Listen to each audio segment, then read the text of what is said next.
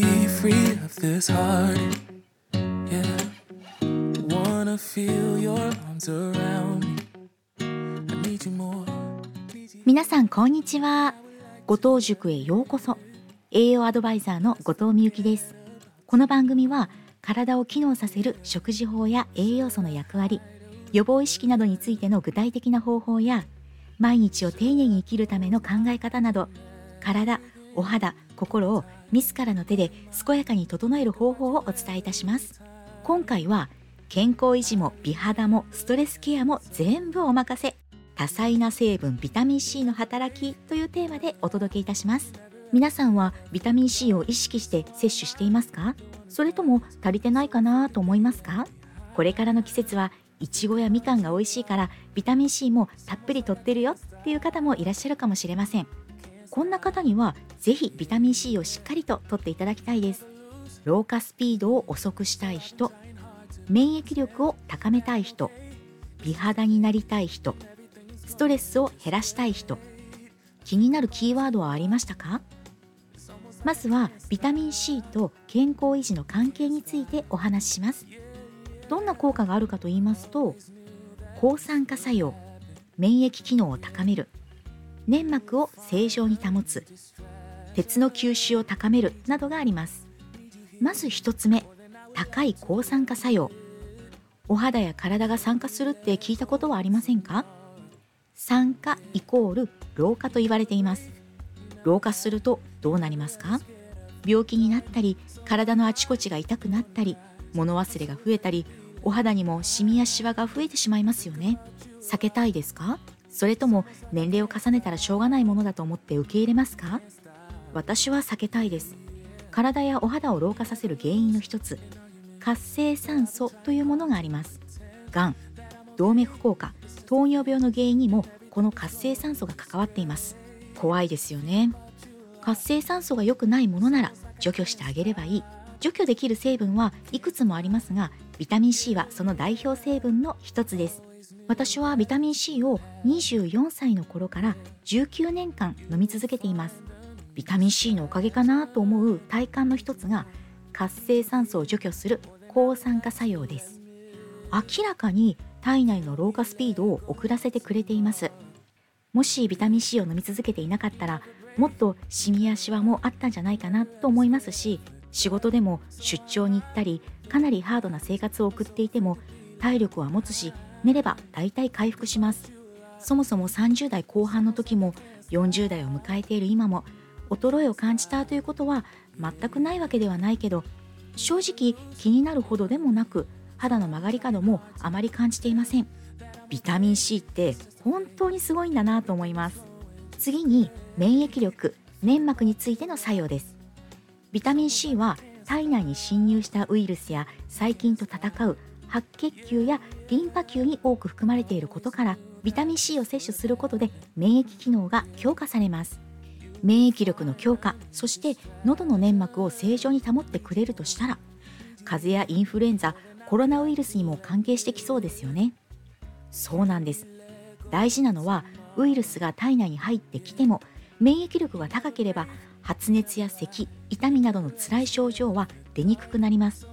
自分の体の免疫力を高めて重症化させないことがポイント。これからさらに乾燥し寒くなりますよね。毎年風邪をひきやすいインフルエンザにかかりやすいという方はビタミン C をしっかりと摂取してください。次に鉄の吸収を助ける働きです。女性は特に鉄分不足になりやすいです。そして鉄は体内に吸収されにくいという性質を持っています。ビタミン C は鉄の吸収を助ける働きがあるので貧血予防にも役立ちます。続いてビタミン C の美肌効果。抗酸化作用美白コラーゲンの生成を促す。美肌効果を求めるならぜひ試していただきたいのはビタミン C を食事やサプリメントから摂取することとビタミン C 配合のスキンケア化粧品を使うことです。先ほども出てきた抗酸化作用。お肌の老化スピードを遅らせたい方はしっかりとビタミン C を摂取することをお勧めします。美白効果についてはシミの元になるメラニンという黒い色素が作られるのを防ぐ効果と黒くなったメラニンの色を薄くする効果と両方あります。私は色が白いですね。生まれ持ったものですよねと言われます。確かに私は肌色は白い方でしたが普通の色白さんレベルの肌色でした。今現在これほど肌が白くなったのはビタミン C を飲み続けビタミン C 配合のスキンケア化粧品を使い続けたことも大きな要因の一つだと思っています。その他にコラーゲンの生成を促してくれる効果もあります。コラーゲンっていうと張りとか弾力とか？そうです。どなたでも年齢を重ねるとシワもできるしお肌はたるみます。ビタミン C で予防できるって嬉しいですよね。最後にストレスケア。老化は遅らせてくれるし免疫力も高まって美肌にも効果的でストレスにも？そうなんです。本当にすごいんです。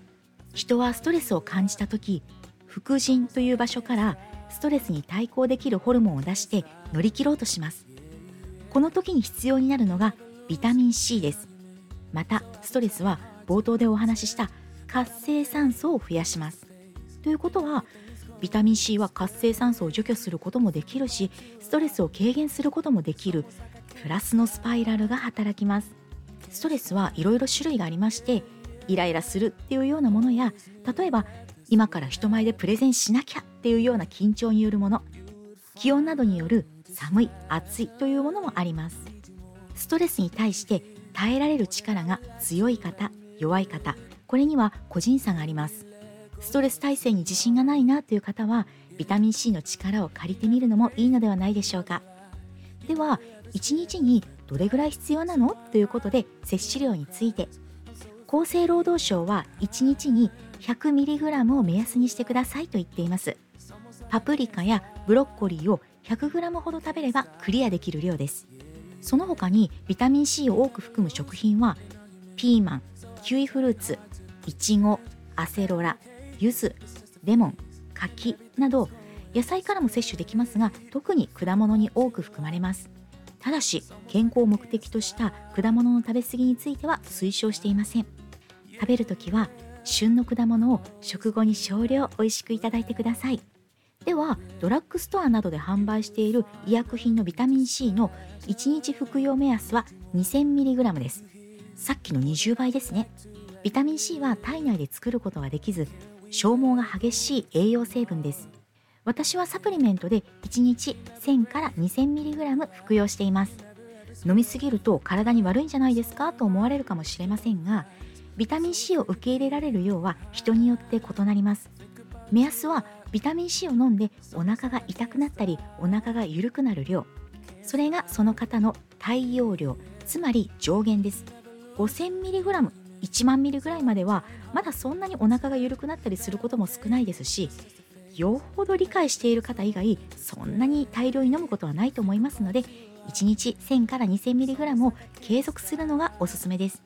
服用のタイミングは1日1回から2回食後に飲んでくださいね。ここまでお聴きくださってありがとうございました。この番組は毎週水曜日と金曜日の21時から配信します。もしよろしければコメントなどいただければ嬉しいです。次回は糖質を減らしたい方向けのクリスマスお正月料理の選び方をテーマにお送りいたします。いつも調子のいい体ってこんなに楽なんだ。お肌綺麗ですねって言われるのってすごく嬉しい。心が強くなるといろんなことにチャレンジできる。ぜひその面白さを体験してください。Can't stop! イェイ So I've been trying hard to pretend that I'm okay. It's just a phase, and everything is going just great. I think about you a lot. It's almost like I can't stop. Can't stop. Yeah, yeah.